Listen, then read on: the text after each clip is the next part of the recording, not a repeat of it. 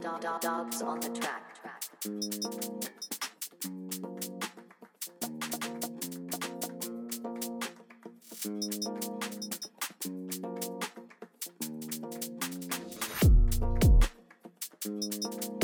Ja, hallo, hier sind wir wieder ähm, vom Radio Nordpol. Mein Name ist Kollontai. Ähm, ich bin, sitze hier gerade im Nordpol mit äh, einem Menschen vom Solidaritätskreis Mohammed ähm, bezüglich des äh, anstehenden Prozesses. Ähm, vielleicht möchtest du dich selber kurz vorstellen. Ja, mein Name ist Anna. Ähm, wie du schon sagtest, ich bin im Solidaritätskreis Justice for Mohammed. Wir bereiten uns gerade auf die Prozesse vor, beziehungsweise auf die Prozesstage und ich danke für die Einladung. Ja, schön, dass das so spontan auch noch geklappt hat. Ähm, genau, wie eben schon erwähnt, vielleicht nochmal ganz kurz, gehen wir nochmal rückblickend, vor 498 Tagen, so beschreibt ihr es auch nochmal in eurer Pressemitteilung, wurde am 8.8.2022 Mohammed mit äh, fünf oder sechs Schüssen, sechs Schüssen von der Polizei ermordet. Ähm, sowie gab es auch zwei Taser-Einsätze. Und vielleicht kannst du noch mal ganz kurz auf diesen Prozess eingehen. Also wer wird angeklagt und ähm, wer klagt an? Genau, also die Staatsanwaltschaft klagt vorrangig an. Äh, der Staatsanwalt Dombert hatte schon kurz nach dem Einsatz bezweifelt, dass das alles so mit rechten Dingen zugeht, wie die Polizei da gehandelt hat. Deswegen müssen sich jetzt insgesamt ähm, fünf PolizistInnen vor Gericht verantworten. Zum einen natürlich ähm, der Schütze, die Person, die geschossen hat, ähm, wegen versuchten Totschlags.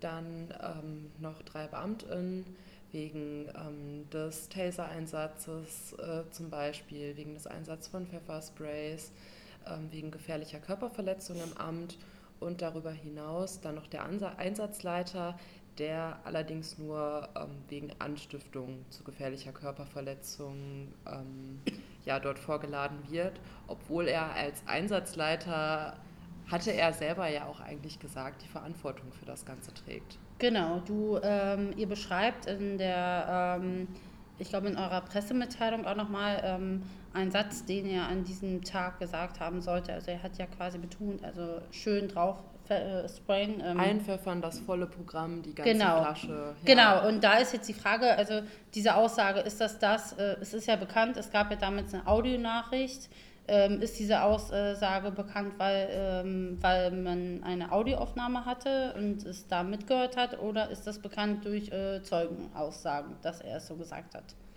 Also es gab diesen Mitschnitt ähm, vom Telefonat von der genau. Jugendeinrichtung ähm, mit der Polizei und ähm, ich meine, dass es im Kontext davon ähm, okay. ja, auch zutage gekommen ist. Ja, äh, ist natürlich ähm, höchst zweifelhaft, dass das halt wirklich nur dieser Satz ist, der das Ganze irgendwie ähm, ja, brisant macht dann mhm. für die in der Verhandlung und nicht dieses komplette Vorgehen. Also die Einsatzlogik an sich wird überhaupt gar nicht wirklich in Zweifel gezogen. Genau. Ähm, und auch nicht die Verantwortung, die damit einhergeht. Ja, es ist ja auch, äh, wenn wir nochmal zurückblicken, also Mohammed war in einer Krisensituation. Er war suizidgefährdet. Es war vorher bekannt, selbst der LWL-Klinik. Er hat versucht, sich überall zu melden und sich Hilfe zu holen mit Unterstützung der ähm, pädagogischen MitarbeiterInnen, glaube ich, aus dem Haus, wo er gelebt hat. Ähm, und wurde aber immer wieder abgelehnt. Das war ja auch eine. Und es ist so, ähm, vielleicht mal im Kontext in NRW ist es auf jeden Fall so, dass äh, Menschen mit ähm, psychischen Erkrankungen, Belastungen, Suizidgefährdungen ruft man auch in einer äh, Einrichtung, wo Mohammed gelebt hat, äh, zuerst immer 112, also auch so mit Kontext Polizei, die dann zuerst auch meistens da sind. Ähm, aber normalerweise ähm, stehen dann da nicht zehn Polizisten, sondern vielleicht es kommen zwei bis drei und gucken die Situation. Es geht um Gespräche führen und äh, eigentlich geht es auch darum, dass Rettungsdienst dann vor Ort ist, um diesen Menschen zu helfen. Der Rettungsdienst war aber nicht da, die kam recht spät. Ja, nee, die waren nicht sofort da, auf jeden mhm. Fall. Also das war halt vor allem die Polizei, die da am Anfang ähm, vor Ort war. Das waren auch äh, Beamtinnen in Zivil, die versucht haben, Mohammed anzusprechen, allerdings mhm. auf Sprachen, die er nicht versteht. Ja. Ähm, die haben versucht, den auf Spanisch zum Beispiel zu adressieren. Ähm, das hat nicht funktioniert. Ähm, ja, genau. Und da, also das hängt ja auch wieder ganz, ganz klar mit dieser Einsatzlogik irgendwie zusammen. Ne? Und sobald dann auch geschildert wird, die Person hat ein Messer, ähm, ist ganz klar, dass die Polizei jetzt nicht ohne Bewaffnung in die Situation geht, sondern ähm, dass sie sehr, sehr wahrscheinlich eine Pistole dabei haben werden und auch gar nicht so selten dann von dieser Pistole Gebrauch machen ja. werden. Ja. Genau, und ihr beschreibt halt auch nochmal zum Beispiel in, oh, in eurer Pressemitteilung, äh, ähm, also es ist äh, anscheinend jetzt bewiesen und ähm, dass nach ähm, dem zweiten Taser-Einsatz, nach 0,7 Sekunden, quasi die Schüsse fielen, diese sechs Schüsse von einer Person. Ähm, was ja recht schnell ist, ist so oder so schon sehr, sehr krass, dass überhaupt zweimal der Taser eingesetzt wird, obwohl eigentlich bekannt ist, was das auslösen kann. Plus dann nochmal zusätzlich Pfefferspray und dann wurde auch noch geschossen. Ähm, ich habe mir auch vorher nochmal. Ja, umgekehrt. Also ah. es wurde erst gepfeffert, dann wurde getasert und dann wurde geschossen. Äh, genau. Oder so. Ja. Danke für die Richtigschonung. Ähm, genau, und ich habe mich halt auch so ein bisschen jetzt nochmal gefragt, also es ist auf jeden Fall klar, dass die Familie ähm, NebenklägerInnen sind sozusagen. Das bedeutet, sie sind auch vor Ort während des Prozesses oder ja, das äh, gestaltet sich halt super, super schwierig. Es gibt in Deutschland nicht, wie es gibt es in manchen Ländern, wie so humanitäre Visa, die dann für solche Fälle genutzt werden könnten, dass Angehörige auf jeden Fall ein Recht haben, ähm, dem beizuwohnen. Und mhm. das ist dann auch eine Verantwortlichkeit äh, seitens des Staates oder der Stadt, Kommune, wie auch immer, irgendwie gibt, ähm, die dann dafür sorgen, dass sie teilnehmen, äh, teilnehmen können. Das ist in unserem Fall leider nicht so. Das muss alles ähm, erstritten werden und ähm, ja, bei Visa ist das sowieso ja immer so ein Ding, für wie lange bekommt man die? Bekommt man die direkt für drei Monate? Bekommt man die wirklich nur für so einen Ausschnitt? In welchen Abständen kann das dann beantragt werden? Und das ist natürlich auch eine sehr, sehr starke Kostensache. Ähm, wir bereiten gerade diesen Prozess vor und das ist ja auch Teil ähm, der Vorbereitung im Prozess zu schauen, wie kann die Familie vorbereiten. Nur leider können wir dazu momentan noch nicht viel sagen, mhm. ab welchem Punkt die da sein werden ja. und an wie vielen Prozesstagen die dann auch tatsächlich teilnehmen können. Ähm, das hängt gerade alles noch so ein bisschen in der Schwebe und mhm. ich hoffe, dass wir da demnächst vielleicht mehr zu sagen können. Ja. Das ist aber eine ganz zentrale Forderung von denen auf jeden Fall, dass okay. sie bei diesem Prozess anwesend sein wollen und dass sie auch möchten, dass diese PolizistInnen, die da im Einsatz waren, denen halt sagen, warum sie geschossen haben, warum sie so gehandelt haben Was und sich für ihr Handeln verantworten. So, das ist deren Hauptanliegen, dass sie da einfach wirklich Klarheit haben wollen und ähm, dass sie auch ganz, ganz klar die Erwartung haben, äh, dass Mohammed nicht der Aggressor ist, mhm. dass er das nicht war, sondern ähm, die Polizei alleine für die Eskalation verantwortlich war ähm, und ganz klarzustellen, dass Mohammed nicht schuldig ist in irgendeiner Art und Weise, sondern dass ähm, ja, rein die Polizei ja. betrifft. Okay. Ja. Spannend auf jeden Fall auch nochmal, also dass die Familie das so sieht, also auch wieder sagt, sie möchte Antworten haben. Also das kennen wir ja auch aus dem NSU-Prozess, da war es ja auch so, dass die meisten Angehörigen ähm, sich gewünscht haben, Antworten zu bekommen und sie diese aber nicht erhalten haben, also nicht in der ausführlichen äh, Bandbreite, wie man das gerne gehabt hätte. Ähm, das wird, glaube ich, auch nochmal ganz spannend äh, während des Prozesses. Ähm, wie unterstützt der Soli-Kreis diesen Prozess eigentlich? Ja, genau. Also in erster Linie unterstützen wir die Anliegen der Familie mhm. tatsächlich. Also genau, habe ich ja gerade schon mhm. gesagt, wir bereiten das vor. Wir schauen irgendwie, ähm, dass es die Möglichkeit gibt, dass sie irgendwie die nötigen Visa bekommen, dass sie irgendwie teilnehmen können. Mhm. Ähm, und da werden wir ähm, versuchen, denen zur Seite zu stehen. Auf der anderen Seite möchten wir natürlich auch eine Öffentlichkeit weiterhin schaffen dafür, weil es ist nicht oft, dass überhaupt ähm, ein Prozess eröffnet wird. Ja. Meistens wird das alles im Vor Vorhinein eingestellt. Das sind zwei Prozent ähm, aller Fälle ja, von Polizeigewalt, die überhaupt erst zur Anklage kommen. Und wiederum davon 2%, da gibt es dann ähm, ja eine Strafe für PolizistInnen, mhm. die jetzt nicht so das Hauptziel irgendwie ist von uns, überhaupt eigentlich gar nicht so ähm, doll forciert wird. Aber es geht wirklich ähm, darum, weiterhin im Diskurs zu bleiben, ähm, über Einsatzlogiken, das Wirken der Polizei und ähm, ja, deren Konzepte. Ähm, genau. Richtig, also dass, dass wir da einfach kritisch dabei sind und das kritisch begleiten, ähm, auch in Form von Mahnwachen an den Prozessen selber. Mhm. Ähm, wir möchten mit äh, Saal sein, mitschreiben. Ähm, also sozusagen auch, eine Beobachtung. Genau, eine, Prozessbeobachtung. Eine Prozessbeobachtung. Mhm. Ähm, und ja, das dann natürlich auch nach außen tragen, was da passiert. Auch da ist jetzt noch nicht ähm, ja, komplett festgesurrt, in welchem Format das jetzt ja. sein wird, ne? ob es halt regelmäßig schriftlich was ist oder irgendwie ein anderes Format. Das äh, wird sich auch wahrscheinlich in den nächsten Tagen oder den nächsten Wochen alles äh, ja, ein wenig aufklären. Ja.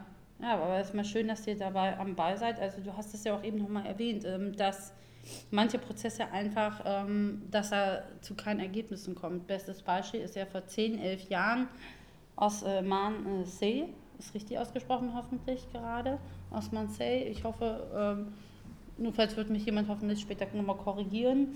Der hat ja auch in Dortmund gelebt, auch in der Nordstadt, was äh, total spannend ist. War auch ein Mensch, der ähm, aus ähm, Gambia kam, war 45 Jahre alt und äh, bei ihm der Hintergrund war, dass er auch krank war und äh, so wie ich es nachgelesen habe, jetzt nochmal äh, nachrecherchiert, hat er auch Probleme mit dem Herzen hatte. Das heißt, er hat auch versucht, sich Hilfe zu holen.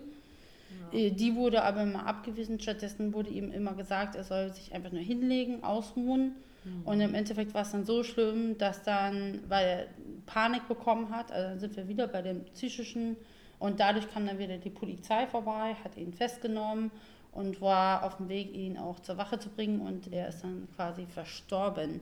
Und weil es gab auch keine Arzt, nichts, keine Untersuchung in diesem Fall. Die Staatsanwaltschaft hat dann aber auch sehr schnell erkannt, okay, da muss irgendwas schiefgelaufen sein und ähm, hat dann neun Monate, glaube ich, versucht, irgendwie zu ermitteln und hat leider nichts erreichen können. Und da ist jetzt ein bisschen die Frage, habt ihr euch ein bisschen selber als Solidaritätskreis mit diesem Fall auch vorher ein bisschen beschäftigt?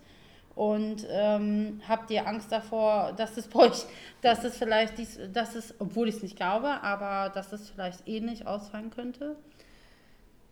Huf, das ist eine ganz große Frage. Also beschäftigt haben wir uns damit ähm, natürlich. Ich meine, das ist ein Fall tödlicher Polizeigewalt, der hier in Dortmund passiert ist ähm, und der auch, ähm, ja, eine, ich würde jetzt nicht sagen die gleiche, aber eine ähnliche Struktur hat. Also es geht auch um institutionellen Rassismus, mhm. nicht nur innerhalb der Polizei, sondern zum Beispiel irgendwie auch ähm, ja, in anderen Institutionen wie der Gesundheitsversorgung oder so. Aber das hatten wir bei Mohammed ja auch, ne, über ja. die LWL-Klinik, wo dann ja auch nicht dementsprechend die Unterstützung gewährt werden konnte, die er gebraucht hätte ähm, in dem Moment, genauso mhm. wie ähm, Osman Zayda auch damals nicht weitergeholfen wurde, obwohl ähm, ja, er ein sehr, sehr dringendes Anliegen hatte mhm. und ähm, auch wirklich krank war. So, ähm, deswegen, das ist schon, äh, schon so eine Gemeinsamkeit, die es da gibt. Ähm, allerdings muss man sagen, dass sich in den letzten Jahren ähm, ja auch schon diese Sensibilität gegenüber Polizeigewalt, zumindest in meiner Wahrnehmung, mhm. erhöht hat.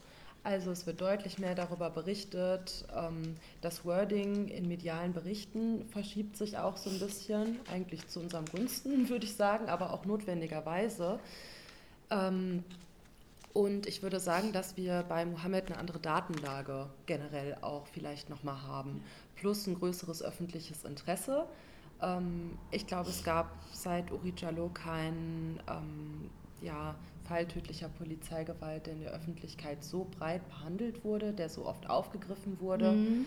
Ähm, man hat ähm, ja zum Beispiel diese Aufnahme dieser Jugendeinrichtung, wo schon relativ viel rekonstruiert werden konnte. Und deswegen denke ich, bei manchen Ähnlichkeiten gibt es dann doch ähm, Unterschiede, aber wie genau das ausfallen wird, das äh, ja wäre zu waghalsig, da irgendetwas zu, zu sagen. Ja, aber spannend finde, fand ich damals halt auch nochmal, bevor diese Audioaufnahme überhaupt bekannt war, dass es sie gibt. Das äh, kam ja erst viel, viel ähm, ein, zwei Wochen später, glaube ich, heraus. Davor hat ja quasi die Polizei nochmal vom, also jetzt ist ganz anders beschrieben, diesen ganzen Einsatz. Und dann äh, kam heraus, dass es eine Audioaufnahme ist und daran wurde klar, dass ganz anders vorgegangen wurde und dass die Mhm. Polizei quasi in dem Sinne jetzt ein Häkchen gesetzt, äh, die Polizei lügt. Und äh, das finde ich irgendwie jetzt mal ganz spannend.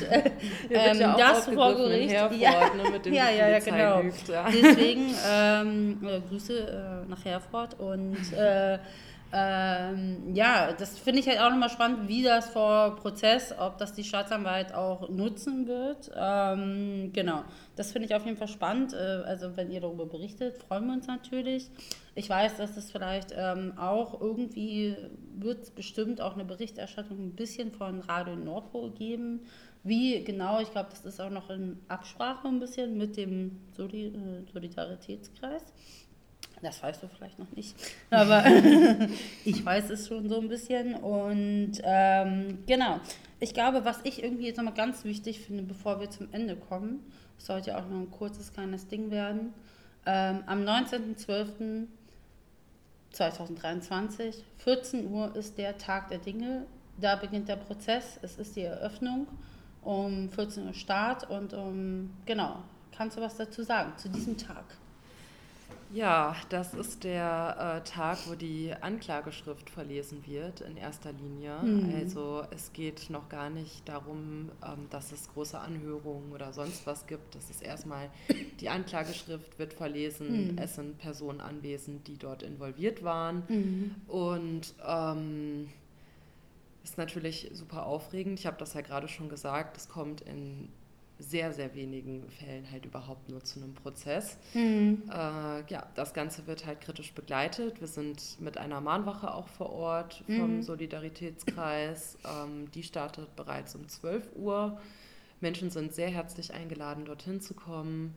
Ähm, es ist auch willkommen, dass Menschen über ihre Erfahrungen, wenn sie das vielleicht gemacht haben, ne, auch irgendwie vielleicht in politischer Arbeit ähm, berichten. Ähm, es wird äh, ja, dort ein bisschen Infomaterial geben, aber auch die Möglichkeit zu sprechen. Deswegen spreche ich das nochmal so ganz Ja. explizit irgendwie an, dass äh, das sehr willkommen ist, äh, sich da einzubringen. Und ähm, ja, ansonsten ist das irgendwie alles eine ziemliche Blackbox, weil wir wissen nicht, was da passiert. In Mhm. Prozessen kann sich von heute auf morgen, von Sekunde zu Sekunde plötzlich alles ändern. Ähm, ja, deshalb Ja. ist eine Prognose auch total schwierig. So, das können wir noch nicht sagen. Wir hoffen uns halt einfach wirklich nur eine sehr breite Öffentlichkeit Mhm. und ähm, gucken, dass wir das irgendwie entsprechend einordnen können. Ja, sehr schön. Ich bin auf jeden Fall auch sehr gespannt. Also ich versuche irgendwie an manchen Terminen auch dabei zu sein und äh, euch zu unterstützen und zu supporten. Ähm, ich glaube, zum Ende möchte ich auf jeden Fall auch nochmal vielleicht erwähnen, aber da kannst du vielleicht mehr zu sagen. Äh, wir haben ja vorhin auch kurz, äh, du hast berichtet äh, von der Familie, damit sie hierher kommen kann, ist es mega kompliziert. Ähm, das sind ja auch alles Kosten. Ne? Also einerseits die Flüge müssen finanziert werden. Das sind Kosten von 900 bis 1300 Euro pro Person, muss man mitschätzen. Ähm, dann vielleicht sogar Unterkunft. Ähm, dann das Visum, was du erwähnt hast. Ne? Das ist ja gerade Mhm. alles noch im Kampf. Das ist super Deswegen krass, seid ihr, ja. glaube ich, auch alle so ähm, total im Modus Stress gerade, weil einfach so viel zu tun ist, kurz bevor der Prozess beginnt. Und ähm, wie kann man da äh, euch unterstützen? Gibt es da ein Konto schon, irgendetwas, worüber eine finanzielle Spende möglich wäre? Ja, also äh, du sprichst jetzt mit mir kurz vor der Schaltung dieser Spendenkampagne. Also zu dem Zeitpunkt, wo ihr das hört, ist wahrscheinlich die Spendenkampagne hoffentlich schon online. Und ähm, zwar ähm, sammelt der, wenn ihr in die Suchmaschine eurer Wahl eingebt, ähm, Solidaritätskreis Justice for Mohammed, ähm, Spendenprozess, dann werdet ihr hoffentlich etwas finden. Ähm, das läuft über keinen Schlussstrich ähm, e.V. Die ähm, ja, stellen das ähm, gütigerweise zur Verfügung für uns, dass Menschen ihre Spenden da einreichen können. Und wir freuen uns natürlich sehr, sehr, sehr doll, wenn dann auch gespendet wird, weil du hast das ja gerade schon ganz gut aufgedröselt. Das sind super viele Kostenpunkte. Also im Endeffekt habe ich erfahren, äh, vorher in einem Vorgespräch mit ähm, einem äh, Mitglied vom äh, Soli-Kreis, dass es wahrscheinlich ähm, so um die 5.000 bis 10.000 Euro kosten insgesamt wahrscheinlich, muss man mit rechnen. Ja, Die eher mit Flugkosten. 10.000 wahrscheinlich. Ja, genau. Ja. Ja, ich fortsetze mal. Genau, eher mit 10.000. Dazu hat man dann natürlich auch noch den Punkt, ne, wenn zum Beispiel Yazidi, der Bruder von Mohammed, zum Prozess kommt, der ist so der Haupternährer eigentlich da Mhm. Ah, auch. okay. Ne? Das heißt, der würde dann ja auch in diesem Zeitraum wieder ausfallen. Und Also würde nicht ist- arbeiten. ähm, Ja, genau, das sind sind halt so, ja, das sind halt alles so, so Rattenschwänze, die da, die da irgendwie noch ähm, dranhängen und äh, ja, deswegen freuen wir uns, wenn ihr vielleicht nochmal eure Weihnachtsgeschenkwahl überdenkt und Mhm. vielleicht dann einfach dem Soli-Kreis beziehungsweise ähm, vielleicht auch der Familie Dramé oder diesem ganzen Geschehen ähm, Genau. ja, euren Credit zukommen lasst. Vielleicht sollten wir dann auch immer das Konzept Weihnachten überdenken und vielleicht einfach darüber Das ist nachdenken. ein anderes Thema, dass ja. äh, Weihnachten an sich ist ja das Fest der Liebe und vielleicht schenkt ihr euch einfach alle einfach nur dieses Jahr Liebe und setzt euch gezwungenermaßen mit der Familie zusammen oder auch nicht, wie, wie ihr es möchtet, und, aber spendet vielleicht lieber das Geld. Oder wünscht euch, dass die Leute äh, spenden für diesen Prozess und für die Familie. Ich glaube, da ähm, ist allen mit geholfen. Ja. Ja, erstmal schon. Möchtest du noch irgendwelche abschließenden Worte loswerden, rausgeben, raushauen? Also als erstes bedanke ich mich für das Gespräch. ähm, als zweites wünsche ich mir wirklich ganz, ganz doll, dass ähm, Menschen das weiterhin verfolgen, zu den angemeldeten Mahnwachen vor dem Gericht kommen, den Prozess kritisch begleiten, ähm, kritische Öffentlichkeit herstellen. Und ähm, ja, ich glaube, das ist es irgendwie vielleicht auch erstmal schon. Erstmal ist ganz schön viel. Äh, genau, und dass wir alle unsere Augen, Ohren, alle möglichen anderen Sinne irgendwie offen halten ähm, Ja. für die Wahrnehmung von ähm, ja, Polizeigewalt, die im schlimmsten Fälle tödlich verläuft. Nicht nur in Dortmund, sondern überall. Ja. Ja, super, sehr schön. Sehr schöne Abschlussworte. Ich bedanke mich bei dir, dass du so spontan Zeit hattest heute für mich. Und ja, ähm, meine letzten Worte sind, spendet, unterstützt den Prozess, seid laut, seid stark, äh, beobachtet und meldet äh, Polizeigewalt sowie aber auch vom natürlich anderen Ämtern. Und ähm, somit, ja, sage ich auch Tschüss und danke dir nochmal. Danke dir. Tschüss. Tschüss.